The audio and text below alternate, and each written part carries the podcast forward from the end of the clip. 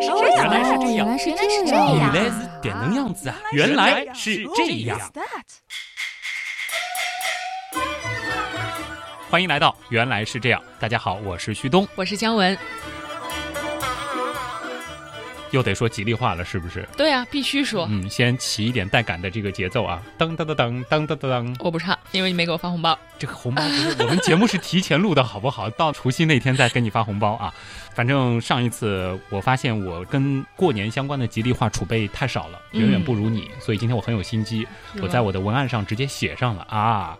在新的一年，祝大家新春大吉，封侯挂印步步高，生活美满岁岁甜。金猴献桃多福寿，万事如意人安康。马上封侯，灵猴瑞现，金猴进宝，我一句也不会留给你的。延续传统，我们要说猴年话题。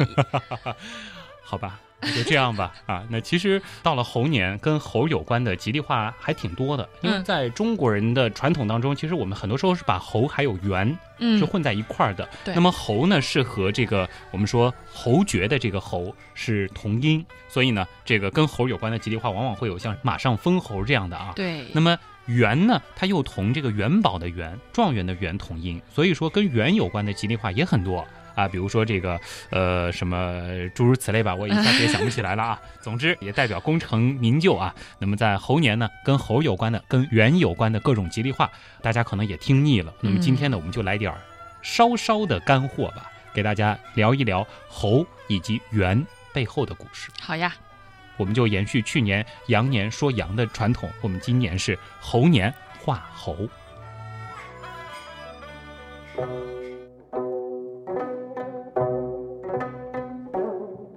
说到猴年，可能很多人脱口而出会想到一个俗语，或者是像成语一样的东西吧？猴年马月，对，但是今年是猴年，嗯，要告诉大家的是，这猴年马月还真的就要来了。什么意思啊？就是我们一直觉得是猴年马月的事儿的那个猴年马月，嗯，呃，在今年真的就有猴年马月。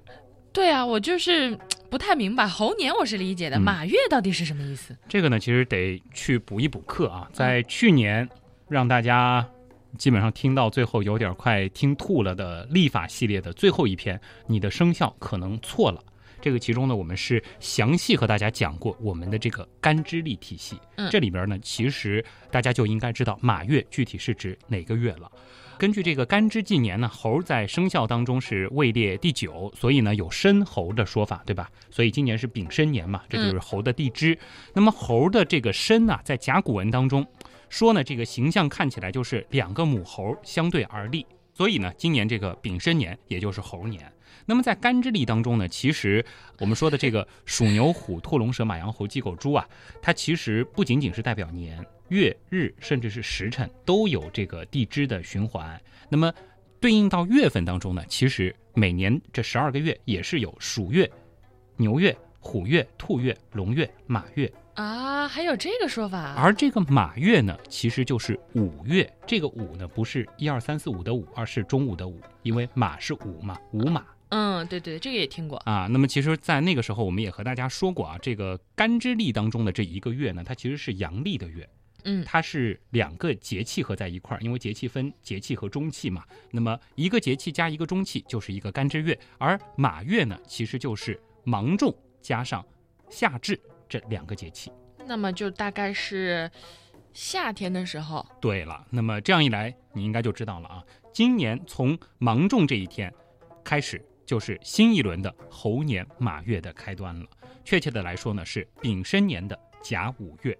啊，今年是六月五号，那么刚好也是农历的五月初一，这个是巧合啊。这里的五是一二三四五的五，而结束的时间呢是到七月六号，六月初三，那么就是在小暑的前一天。哦，猴年马月的事情也是近在眼前了！是，我真的是第一次知道猴年马月原来并非是不存在的日子啊。它真的存在。对啊，然后虽然十二年才轮一次吧，但是呢，考虑到今年的状况，使用起来好像也没有办法准确表达它那种遥遥无期、不知道哪天的意思了。嗯，因为其实也就不到半年的时间了嘛。对啊，那其实既然它是一个具体的一段时间。那为什么大家要说什么猴年马月，就好像是很久以后的事情？嗯，你是想问它的这个来历到底是怎么？对啊，啊，其实呢，有一个比较流行的说法，认为这个猴年马月啊，是来自于类似于天津话这样的方言，天津话嗯，里边的那个和年马月，这个是一个谐音啊，这我不知道天津话怎么说啊，是不是这天津的朋个友给旭东纠正一下，后年马月吗？是是这样吗？我不知道。这这希望有天津的朋友给我纠正一下，这是其中的一个说法。那比较靠谱的一个说法呢，认为是来自于驴年马月。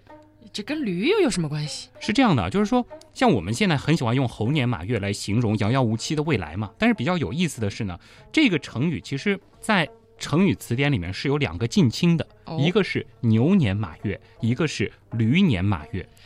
驴都不是十二生肖吧？对，那么牛年马月和驴年马月其实和猴年马月形容的事儿呢是一样的，都是说这个遥遥无期，好像不靠谱的事儿。嗯，但是呢，如果要考证一下这三个成语的出处，你们就会发现，猴年马月和牛年马月，它们的出处现在已经是无法考证了，嗯，就找不到具体的出点。但是驴年马月里的这个驴年啊，却是有确切的出点的。它呢是出自一个佛教典籍，宋代释道元写的《景德传灯录》卷九里边就写到了：“世界如许广阔不肯出，钻他故址，驴年出德。”啊，这里就其实提到了驴年这个概念。那后面呢，其实还提到空门不肯出，头窗也大吃，百年钻故址，何日出头时？把这两句话结合在一起，我们就能够体会到它的意思，那就是驴年和何日似乎是一个意思。嗯，好像我懂了，就是不知道是哪一天的意思。嗯，那么可能传着传着，大家会觉得猴年马月更好玩儿，嗯更俏皮，于是呢，驴年马月反而用的少了。总之呢，到底是怎么回事儿，已经没有一个定论了。但是呢，给大家提供的这两个版本算是一个参考啊。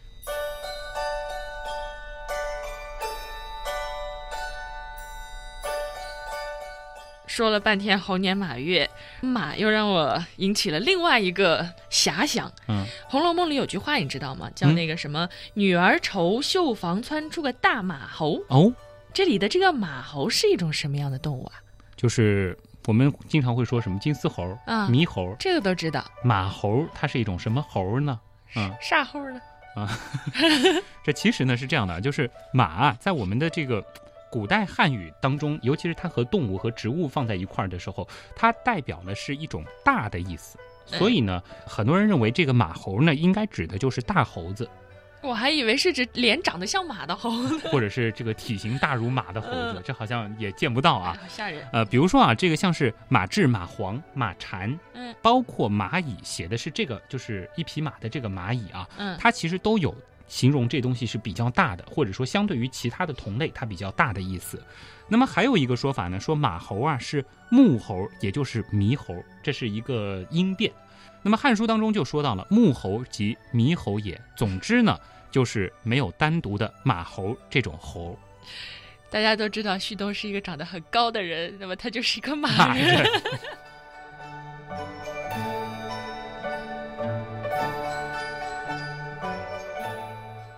基本上明白了啊，这个嗯马猴并不是确指某种猴，但是呢，在动物圈里，它真的有一种叫马猴的动物，哦，真有当然它这种动物。不是猴啊，而是一种昆虫。嗯，确切的说呢，它其实也不是一种昆虫，而是昆虫的某个阶段的俗称。哦，是谁呀？谁的蝉蝉？就是知了，哦知了的幼虫。哦，它还能跟马猴这个名字有关系呢？对，知了的这个幼虫呢，也叫它的这个若虫啊，在嗯它的一个阶段，咱们呢是管它叫马猴，或者呢也叫马知了，或叫知了猴。具体怎么来的呢？如果说大家看见过这种东西啊，长得呢还真的有那么一丁点儿和猴有点类似，这颜色上，包括它的这个形态上，虽然说一个是昆虫，一个是猴，但是你看上去你会觉得它有那么一丁点儿像猴，需要强力的脑补。你是拿放大镜看的吗？呃，也不小，因为你想知了其实挺大的嘛，它大约有五六厘米嗯，这样子的一个长度。其实如果你去中药店逛过的话，你应该见过这个马猴它退出来的那个壳儿，啊，它是一个药材。对，它的那个壳儿就是中药当中所谓的这个蝉蜕，啊，这就是马猴。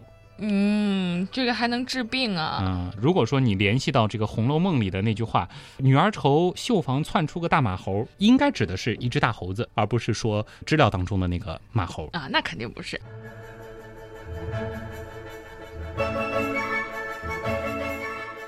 还有一个，现在有句俗话叫做“你是猴子请来的救兵吗？”嗯，这个也很搞笑。对，我有一个游戏里面的名字就叫这个。真的吗？真的。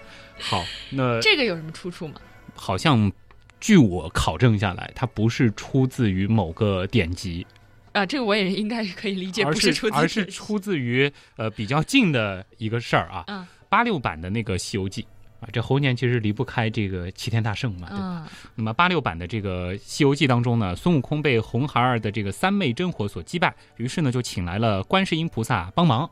红孩儿见到观世音菩萨之后呢，是不以为意，直接呢就说出了这句话：“你是猴子请来的救兵吗？”这句你可以要说的萌一点。但是 红孩儿的这个语气我学不来，你会吗？我不会，那就别学了吧。那么后来呢，它被引入到了一个笑话当中，才变得那么的红，并不是说它是一句俗语啊。这个笑话呢，好像是某一年的圣诞或者是双十一的时候，有一个女的她网购了一个东西，寄到了她老公单位，要给她惊喜，浪漫哦。对，但是呢，她心血来潮就把收件人老公的名字改成了猴子请来的救兵。结果呢，那个快递员给她老公打电话，就是喂，请问你是猴子请来的救兵吗？然后她老公说你谁呀？有病吧？然后他说：“喂，你是猴子请来的救兵吗？”反复几次，反正就是两个人都崩溃了。太搞笑了啊！和大家开个玩笑啊，但其实呢，我想说的是，在汉语当中还真的是有不少关于猿猴的成语。嗯，比如呢？可能大家会想到的有这个“心猿意马”。嗯，这个是对。树倒猢狲散。嗯。木猴而观听过吗？啊，也听说过，就可能用的不是很多。还有一个朝三暮四，嗯，朝三暮四，这个和猴子有关。这个猴子有什么关系啊？这个呢是一个挺蠢萌的故事啊。那么朝三暮四呢，它是出自于庄子的《齐物论》当中。那么它呢是讲一个养猴的人啊，当然他写的是一个叫居，就是一个反犬旁一个且，苟且的且。嗯。那么他就拿这个橡树的这个果子橡子。去喂猴，但是呢，说是这个有一年收成不是很好，他得控制这个猴的口粮。那么他跟这个猴呢处的特别好，猴呢似乎能听懂他说的话。嗯，他就和这猴说了，说朝三而暮四可好？就是意思就是说我白天啊早上给你吃三个，这个晚上呢给你吃四个。猴子呢听了之后就很生气，太少了啊，太少了。于是呢，这个养猴的人啊就。改了一个说法，说那么我们早上吃四个，晚上吃三个，可好？这猴子一想，哎呀，早上比这个晚上吃的多了，可高兴了，然后就不再这个起哄了，不再生气了。什么呀？对，那么朝三暮四这个成语就是这样来的。这猴子还挺蠢萌蠢萌的啊。其实呢，朝三暮四最早的这个比喻呢，就是用了一种诡辩或者是诡计或者是欺诈术来忽悠人。发展到后来呢，才变成了比喻反复无常。这样啊，我还以为朝三暮四是指 某人看上这个又看上那个。这个其实有点像朝秦暮楚。嗯，我还以为朝三暮四就是这种感觉，跟心猿意马挺像的，就是有点花花肠子的感觉。对，但是朝三暮四它最早的这个比喻呢，应该是来自于这样的一个故事，其实是挺蠢萌的，一群猴子被人耍了的故事。太可爱了。不过，像刚刚既然已经说到心猿意马了，这又是出自哪里？哎，心猿意马呢，倒真的是比喻人心思不专、变化无常啊啊，就像是这个猿和马这个跑啊跑、跳啊跳这样子的。那么它是一个佛教的用语，后来呢是用来比喻心神不定，主要是用作这个地方。如果要考证的话呢，在元代兰楚芳的《粉蝶儿思情》当中呢，啊就有这样一句话叫“透春情说几句知心话，则被你拖逗我心猿意马”，啊这样一句话。当然，可能这句成语的出典会更早一些吧。是说被你说的我心里小鹿乱撞吗？哎，有点这个意思。还有一个，还有一个，嗯，也是听说过，但是不太常用到。那个“沐猴而观”又是什么意思？对，这个稍稍的高冷一点啊，现在好像并不常用。这个呢是来自于司马迁伟大的《史记》啊当中的这个《项羽本纪》，其中就提到了“人言楚人沐猴而观耳”，果然，这个沐猴呢，其实我们前面也说了，就是三点水的那个三点水加一个木嘛。嗯，我们前面说了，木猴其实就是猕猴。嗯，那么不是说这个猴子洗了澡戴个帽子啊，就是猕猴戴帽子，其实就是猴子戴帽子。这就比喻呢，外表装的像个人，但却是人面兽心。当然，这里面其实是有贬义在里边的。这个具体的用法呢，是用来讥讽那些依附权贵、窃取名位之人。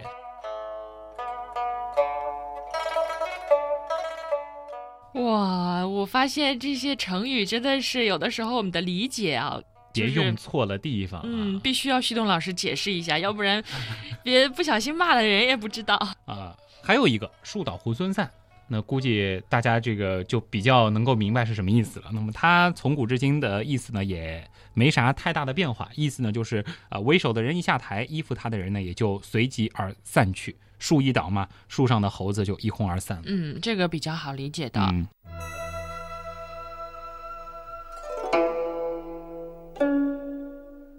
既然是猴年说猴啊，文化上的事情，我觉得还是不多说了，不符合徐东老师高冷的风格。其实说说也挺有意思的，很轻松嘛，是吧？接下来我们要说说你比较专长的领域，生物方面的知识吧。比如说，一般大家都比较认为猴子喜欢吃桃子，哎，而且这个是真的吗？我们看到的，尤其是在中国，所有的这个跟猴有关的这个动画，对。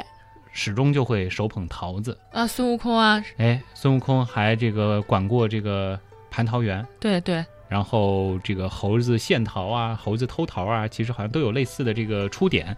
但是其实我们如果仔细去看一些这个西方的动画，他们出现猴的话，猴似乎是喜欢吃。香蕉，对。啊，这个也是。哎，这其实就很好玩了。那么猴子它到底喜不喜欢吃桃呢？哎，其实呢，这个猴子吃桃，很多人说都是来源于《西游记》，那倒也并不完全是这个《西游记》首创的啊。中国其实很早就有白猿献桃、猕猴拜寿这样的画作，呃，通常呢就是画一个猿或者是猴拿着桃。那么桃呢，其实在中国一直是。代表长寿的意思的，那么具体是怎么的一个出处呢？这个，呃，现在考证起来比较难。两种通行的说法呢，都不是特别的靠谱。但是呢，呃，好在它已经是一种常识了，寿桃嘛，对吧？嗯，对。那么猴呢，其实很有意思，在中国的这个文化当中，也觉得它是一种长寿的意象。嗯，哎，首先不得不说，在生物上，这个猴的寿命还是比较长的。你想这个，我们如果说把猿和猴都算一块儿，这个猩猩的这个寿命其实最长的说是已经有六十年了哦，而猴呢也有这个三四十年啊，相对来说在动物界是比较长的。对，那么在中国的文化当中呢，我们会觉得这个猴它是本身带有长寿的意义的啊。从吴越春秋以来，一般小说当中写到猿的时候，也都会写成是老猿，有一个特点就是不但精通于人事，通晓古今，那么。至于为什么呢？这很多人也搞不明白，可能会觉得这个猴就是隐居深山当中，跟人又比较像，而且呃似乎懂的东西会比较多吧啊。那么总之就是啊，代表长寿的猴和代表长寿的桃结合在一起，又看到猴它真的也是吃桃的，那么寿上加寿，这也是一种文化现象嘛。那么。古人呢，他并不真的认为猴子喜欢吃桃，但是呢，我们画画的时候很喜欢把猴和桃放在一块儿啊，所以原来这是一个寓意呀。对，就像我们有的时候看一些古画，可能会看到大象跪在猴子面前，这个是什么意思呢？什么意思呢？就是封侯拜相，并不是说大象见猴子会下跪啊啊。这个还有一个说法呢，是说因为中国古代并没有香蕉，嗯，其实如果说桃和香蕉。同时放在猴面前的话，猴可能会选香蕉，因为香蕉的这个热量更高嘛。动物的本能其实也是会吃那些更好吃的、更耐饿的东西嘛。要不然我怎么这么爱吃肉呢？好吧。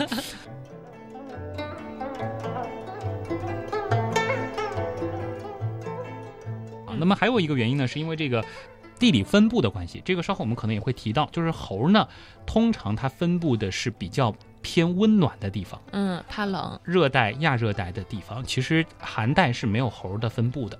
而这个桃相对来说呢，它的这个分布的地理位置偏南一些，所以呢，我们会觉得这个长桃的地方也能找到猴，可能是这样子的一个关系吧。就逐渐的，中国人把猴和桃又从这个生物关系上联系在一块儿了。你知道猴子为什么不能在冷的地方生存吗？这是一个什么寓言故事吗？我就是问你啊。其实我也不知道。那是因为他们没有办法买到合适的衣服。好冷，真的好冷啊！呃，但是如果真的要说原因的话，可能还是和食物有关吧。因为猴子它主要是待在树上的，它可能是更需要那种就是不落叶的树。而在北方呢，有很多落叶的树，而且呢，在冬天这个树上的这个生活条件可能并不是特别好。当然，在日本的北海道其实也有一些猴，但是它是去泡温泉的啊。这个题外话。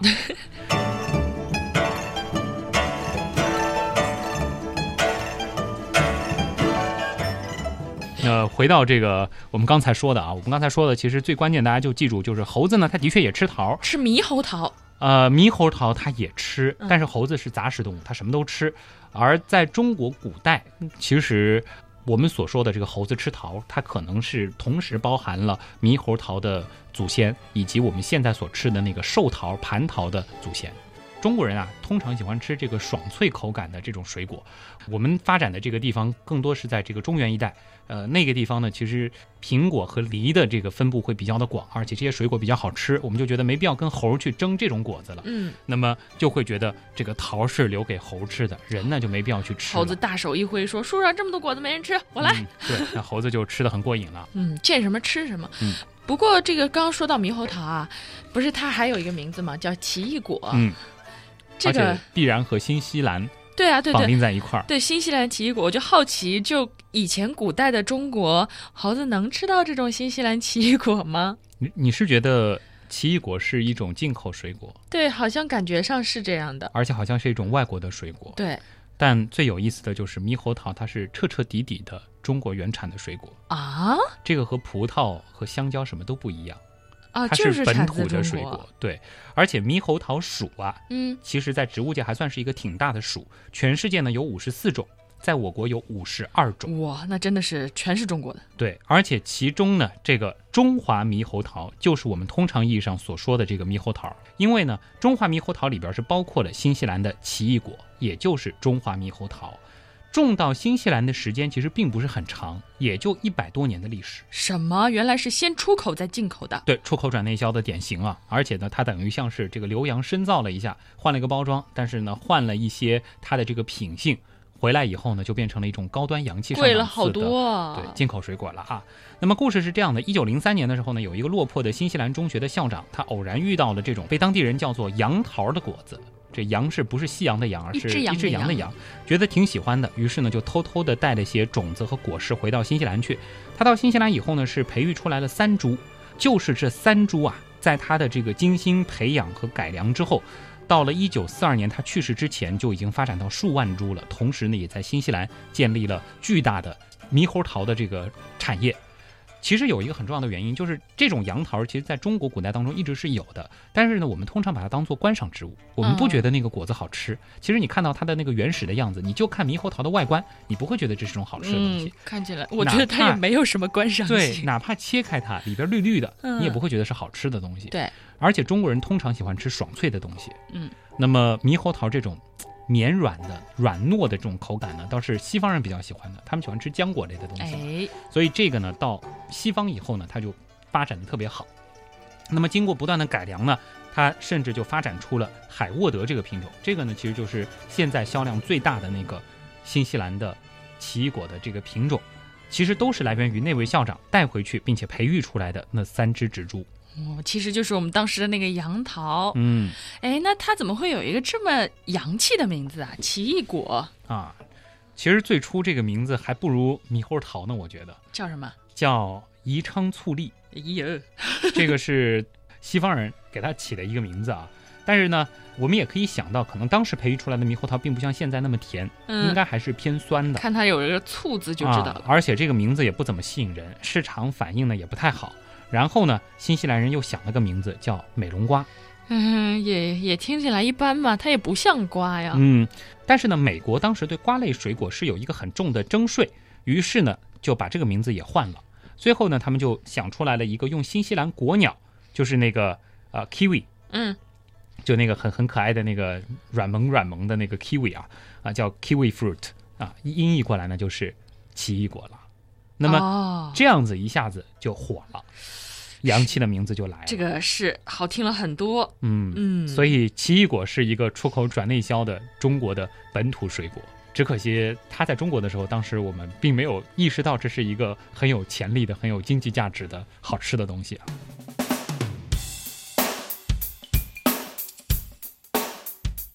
刚刚说到了很多跟猴有关的成语啊，然后猴喜欢吃的东西，我们再高深一点吧。嗯嗯，提一提，猴子是属于灵长目吧，对吧？灵长目这个名字听起来就很聪明、很长寿的这个名字是、高。大上。对对对，这个名字是怎么来的呢？哎姜文直接介入到了这个动物分类的这个领域啊。我终于能够知道一个动物分类了。嗯灵长目应该是听说过，这个真的听过这肯定是听说过的。那么“灵长”这个词，其实在中国很早就被使用了，不过那个含义和现在是不同的。那么生物学上的“灵长”一词呢，我们说的是“灵长”这两个汉字的组合啊，嗯应该是日本人创造的。他们呢是把拉丁文翻译为“灵长”。那么在拉丁文当中呢，这个词是首要第一等的意思。那么其实根据这个意思，你就可以理解“灵长”代表着众灵之长啊，也就是动物进化的最高点酋长，啊。说白了呢，就是因为人嘛，嗯，咱们从万物当中脱颖而出了嘛，因为一人得道，鸡犬升天了。和我们关系比较近的那些猴啊、猩猩啊，大家就一块儿冠上了一个非常高大上的名字，叫灵长目。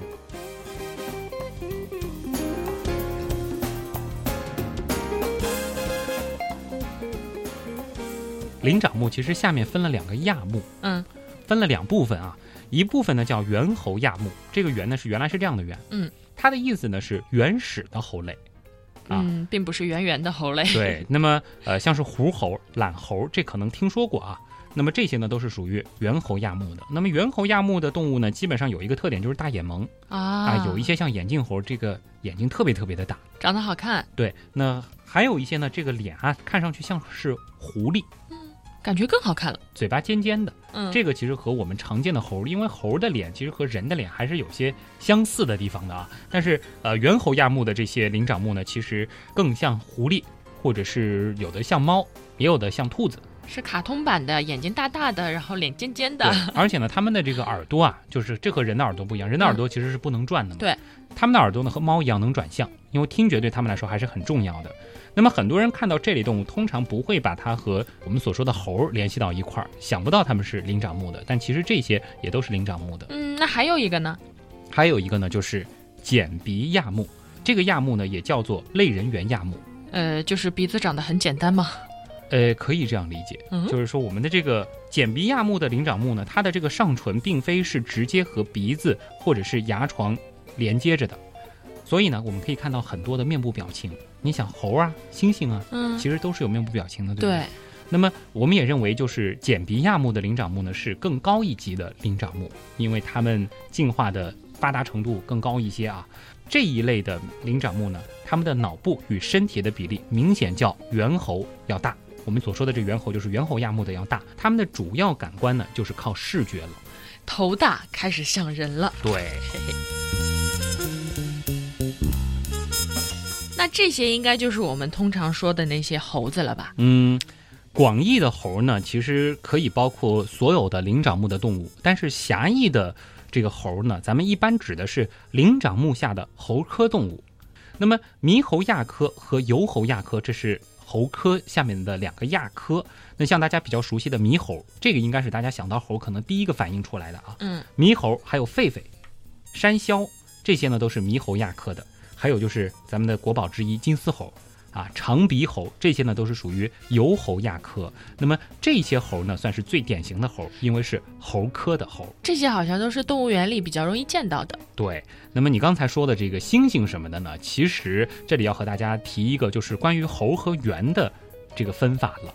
就是如果说我们通俗的来去区分这个灵长目的猴和猿的话，我们通常认为是有尾巴的叫猴，嗯，没尾巴的叫猿，这个就比较好理解了。难道不是小一点的是猴，大一点的是猿吗？呃，但是也有块头特别大的猴，吃多了会比这体型特别小的这个猿，呃，啊，来的大一些，还是以尾巴来去分啊。嗯，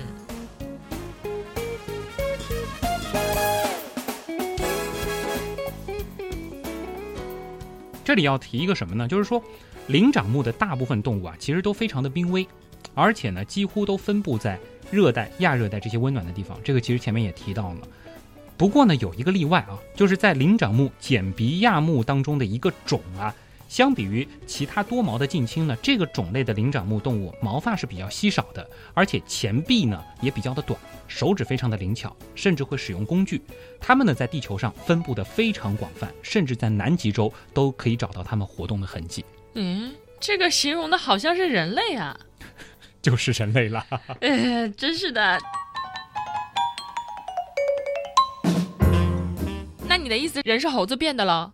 首先，人是灵长目的动物，这是肯定没错的。但是你要说人是猴子变的，这个其实是有争议的一句话啊。我觉得以后大家遇到这种问题，我们应该这样回答：就是你才是猴子变的呢，你全家都是猴子变的呢。嗯，那意思是不对了哟。呃我们并不是说要这个所谓推翻进化论，嗯而是要和大家有这样子的一个认识，就是说，我们前面其实说过狭义的猴，对不对？对，就是猴科。对其实我们人类啊和狭义的这个猴科，这些猕猴啊、疣猴啊，其实关系并不是特别的大，只能说人类和我们灵长目的其他亲戚一样，都是源自于一个共同的祖先，从这个共同的祖先像一棵树一样一叉一叉分出来的。那么这个。共同的祖先呢，并不是我们通常所指的猴子，而是更类似于眼镜猴这种比较原始的灵长目。它看上去呢，其实已经完全不像猴了，更像是比老鼠更发达一些的这样的东西吧。那么我们和猴子是分了家、各自发展的兄弟，是这样吗？其实我们在几千万年前就已经和猴分家了。那么在六百多万年前呢，我们又和我们最近的亲戚，就是黑猩猩他们分家了。在之后的六百五十万年，人呢其实是采取了直立行走的方式，和黑猩猩这样的其他的类人猿分道扬镳。我们是独立演化的。那怎么样去定义灵长目呢？其实灵长目有几个特点，一个呢就是说我们的两个眼睛是在头颅的前方，哦 说了一个怎么说？我觉得这个特点好像是太普遍了。对，但是其实你仔细想，马、牛，它们的这个眼睛其实是看左右两边的，啊，那倒是，对吧？嗯，这个灵长目呢，还有个特点就是脑袋比较大啊，相对脑袋会更大一些。还有呢，很重要的就是我们的手，嗯，这个是区分灵长类很重要的一个特点，就是我们的这个手，首先是五指，这是肯定没问题的。另外呢，就是我们的拇指要和我们的食指能够环扣，就是能拿东西，对，嗯，能够握。能够握住一根香蕉呃，更重要的其实是树枝，啊，要爬树，对。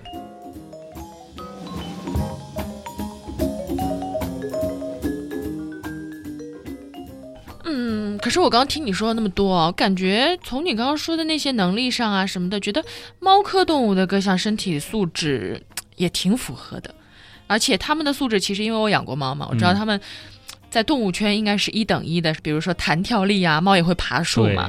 要说其他的，比如说组织协调性，那我们知道狼，还有之前我们也做过原样的那个蚂蚁，也都是各有千秋的。嗯那为什么最后是灵长目在演化大赛当中异军突起，最后发展出了我们人类呢？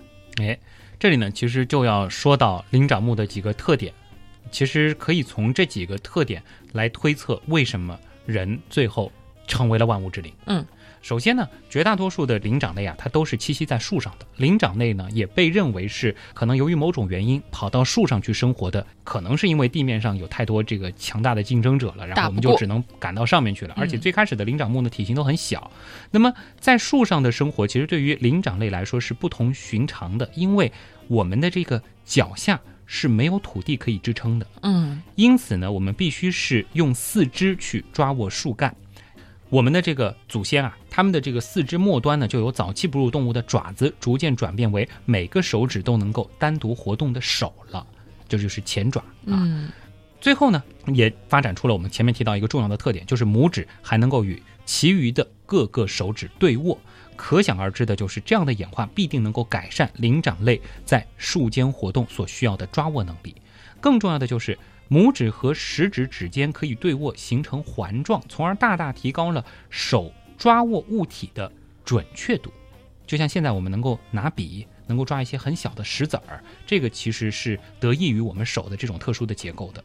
那么这样的一个进化特征呢，它的出现不仅对于早期灵长类搜寻昆虫等食物非常有利，而且对于后来的灵长类啊，像是我们人类。能够灵巧地摆弄各种各样的物体，直到最后制造和使用工具都打下了基础，这是其一。哦，现在想想，我发现真的是要感谢那些把我们的祖先赶到树上去生活的动物啊。对，有时候你的敌人就是帮助你的人。是啊，我们说这个塞翁失马，焉知非福。咱们失去了土地，但却拥有了灵巧的手。和手的这个灵巧活动相配合，还有一点很重要，就是灵长类啊是发展出了立体视觉。我前面提到两个眼睛在前面，嗯，这个其实并不是一个玩笑话，这个其实很重要。怎么重要法啊？因为只有两个眼睛同时向前望，而且我们望着的是几乎相同的目标，这就让我们的视觉有了深度的概念。其实这个我们曾经在说眼睛的时候提过类似的小实验，大家可以用单眼判断距离。嗯，你是判断不出来的。对，那个好像那个东西在单眼穿针判断不出来。对，就是最简单的例子，就是你穿针线，就是穿针眼，嗯、你用一只眼睛去穿，这是非常非常难的一件事情，因为你判断不出立体的视觉。那么正是因为我们的这种双眼向前的这个特质，我们的脑部呢就可以接受一对视觉的影像。那么经过大脑的处理呢，影像就产生了深度、形象和距离的感觉。这样的特点其实对于我们灵长类在林间腾跃行进是非常重要的，你得抓下一个树枝啊，你在树上得窜来窜去啊。如果说你没有一个很好的距离的感知能力，你不蹦跶一下没抓着就蹦啊掉地上去了，对吧？那么灵巧的手加上立体的视觉，这就使得灵长类能够从三维的空间观察物体，用手把物体任意的移动和拨弄，这些呢都是灵长类充分掌握四周环境特质的先决条件，很重要，也是激发好奇心的原动力。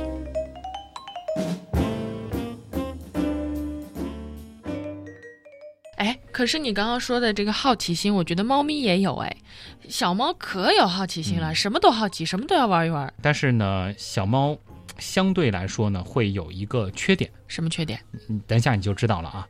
灵长类还发展出了辨认颜色的能力。哦，我知道了。你知道为什么了啊？嗯。这很可能呢，是因为灵长类起源于大眼睛的早期夜行性哺乳动物有关。那么早期的夜行性哺乳动物，它们的大眼睛呢，是为了在夜间增强对光线的敏感性。但是当灵长类起源之后，它们在白天也越来越活跃。那么大眼睛内的视网膜呢，就转变为能够接受不同的色彩，我们的视觉变得越来越鲜艳。能够分辨颜色，这就有助于灵长类去分辨若干的食物。特别是你想，在热带雨林茂密的树枝上长的各种各样的果子，它什么时候成熟了？哪种果子能吃不能吃？对颜色的判断其实很有利于我们的祖先。到底还是为了吃啊？我记得以前原样好像说过，猫咪是那个红绿色盲，虽然视力还不错，但是看出来的世界就不如我们鲜艳了。对，那么这样呢，灵长类因为具备了一套独特的感觉器。能够把触觉、听觉、味觉，尤其是色觉和立体视觉的感受综合这些信息输入到大脑当中，那么大脑接收外界信息的能力就与日俱增，进而呢也能够把各种信息分类排比，最终呢是促使了智力的发展。当然，智力的发展并不是一蹴而就的，它是一个阶段的，需要很多的因素。但是不得不说，灵长类早期在树上生活的这些特性。也是给我们之后的这个智力奠定了重要的基础。那么，这样的智慧是任何其他动物都没有的。这也就是为什么咱们可以骄傲地把自己叫做灵长类这样的原因了。Number one，原来是这样，就是这样。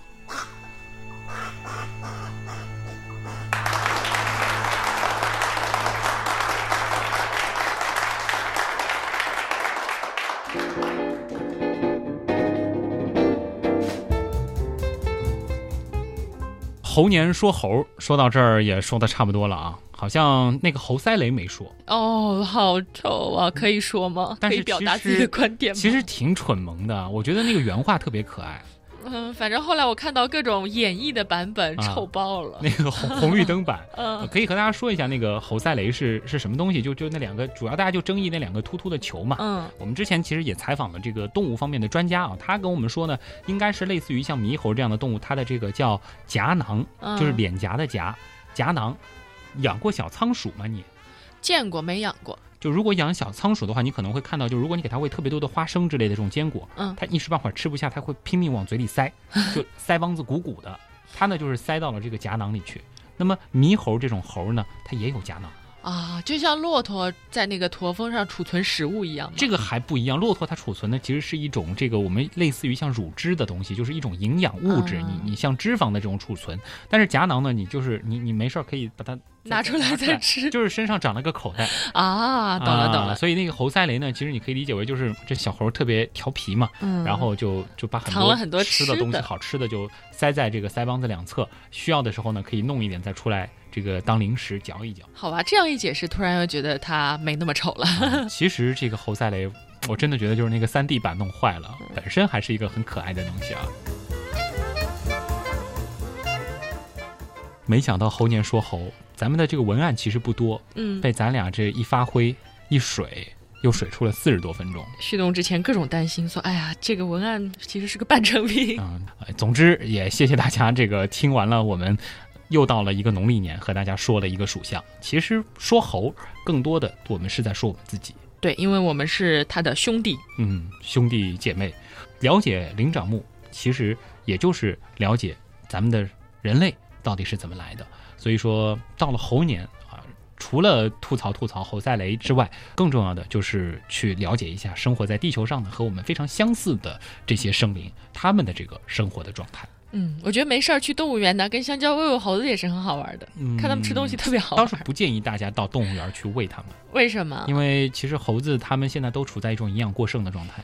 啊？就其实动物园每天都给它吃足够的量嘛，但是游客如果说还给它喂特别多的香蕉，香蕉还好呢，还喂各种膨化食品的，这猴子都营养过剩。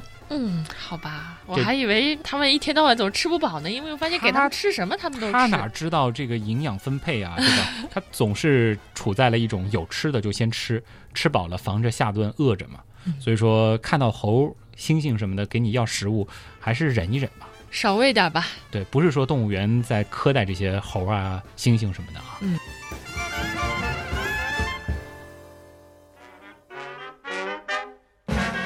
为什么这一期我开始会担心体量问题呢？因为我怕太短了，配不上这一期的序号序号多少啊？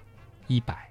哦啊，这期就一百了。对，哦，好、天哪天哪，一百有什么？感觉应该是很特殊的一期，有什么特别的活动吗？呃，特别的活动这里要预告一下，其实一百期呢，我们还是以这样子的猴年画猴这样一期节目作为一个正片，但是在下周我们会给大家带来一期特刊。这期特刊呢，相信很多喜欢原来是这样的，想了解原来是这样是怎么来的，或者说原来是这样，原来是这样的，可能会有兴趣听吧。我们会为原样走过了整整一百期做一个特刊。好感人啊！你们要记得，一百期是我和旭都一起做的。嗯，对，你看，我们从一个一位数的节目发展到了三位数的节目。嗯，以后再说节目的序号就是第一百零几期，一百十几期。从今以后，原样又进入到了一个新的境界。嗯，到两百期其实又是两年以后了，嗯，对耶，要两年以后了，一年五十二期嘛，真的是。坚持下去吧。希望我们能够在两百期的时候还能有一期特别的节目和大家来聊一聊啊。今天其实还有一点很重要，因为是新年的第一期，原来是这样嘛。嗯，我们上一期其实也留了一个彩蛋，和大家说了，到微信公众号“旭东到科学”去和我们说猴猴年年大吉。吉，那么今天呢，也让大家跟我们说一个词吧，说什么词呢？叫猴年猴赛雷。是要解释一下这“猴赛雷”三个字具体怎么写？就是猴子的猴，嗯赛跑的赛，嗯，雷就是很雷的雷。雷神的雷。啊，雷神的雷，猴年猴赛雷，嗯因为我相信上周回了这个猴年大吉的朋友，应该已经知道些什么了。这次去旭东刀科学的微信公众号回“猴年猴赛雷”这五个字，你又会知道些什么？再知道些什么？接下来呢，就是福利的部分了啊。当然，现在因为全国各地的这个快递还在休假着呢，对，我们要等快递员叔叔阿姨赶紧回来上班。具体的这个福利呢，我们可能是会到元宵节之后给大家送出。但是新年的礼物以及原样一百七的礼物，还有再之后其实是元阳两周年，嗯我，们全部打包都会有礼物啊。都放在这个活动当哎，中吧我还。以为每一次都会有礼物。量会比较多了。好了，总之还是谢谢大家这一百期的陪伴啊。那么也感谢大家一直支持我们，那也期待着大家继续到几个互动平台向我们表达你对节目的支持和喜爱。嗯啊可以到旭东到科学的微信公众号，嗯旭东到科学的百度贴吧，以及旭东的个人微博，姜文的个人微博。姜文的微博是乖乖猫仔君，君君是细菌的菌。嗯那么旭东呢，东这个字比较特别，嗯是上面一个山，下面一个东，总之就是山东九日游。嗯还有我们的 QQ 群啊，原样刀友会大群，这回是真的快满了，嗯，真的快又升到两千人也又要满了，真的要满了，那咋办呢？也就一两百个名额了。大群还能开放一段时间新人加入，但是在这之后可能就会分群了，所以大家抓紧时间吧。好了，这周的节目就先这样了，我是旭东，我是姜文，咱们下期节目再见，猴年快乐啊，拜拜拜。拜。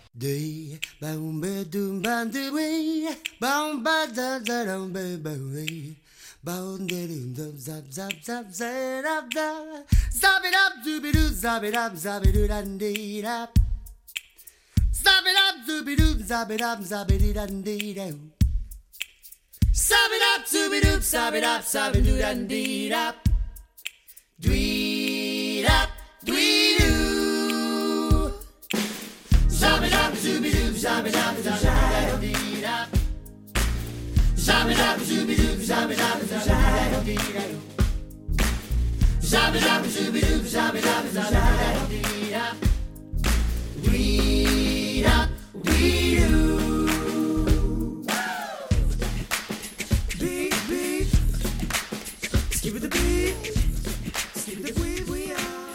欢迎来到原来是这样，各位好，我是旭东。自我介绍。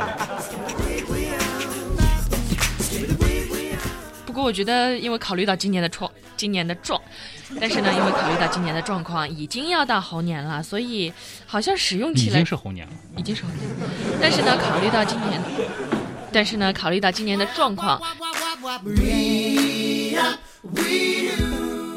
疯子钻窗纸欲出，神赞见了便叹道：“世界许……哎，不是，这就是刚刚说的这样。嗯，你这样子，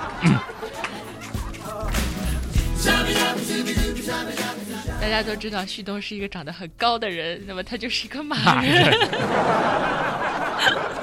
好吧，这个想法不错。那这个如果说姜文你再继续的精通一下厨艺，同时把自己这个创造出来的东西都吃下去的话，我是一个骂厨，骂厨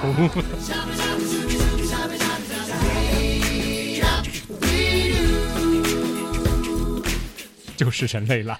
呃，真是的。那那你的意思是猴子是呃不是人是猴子变的了？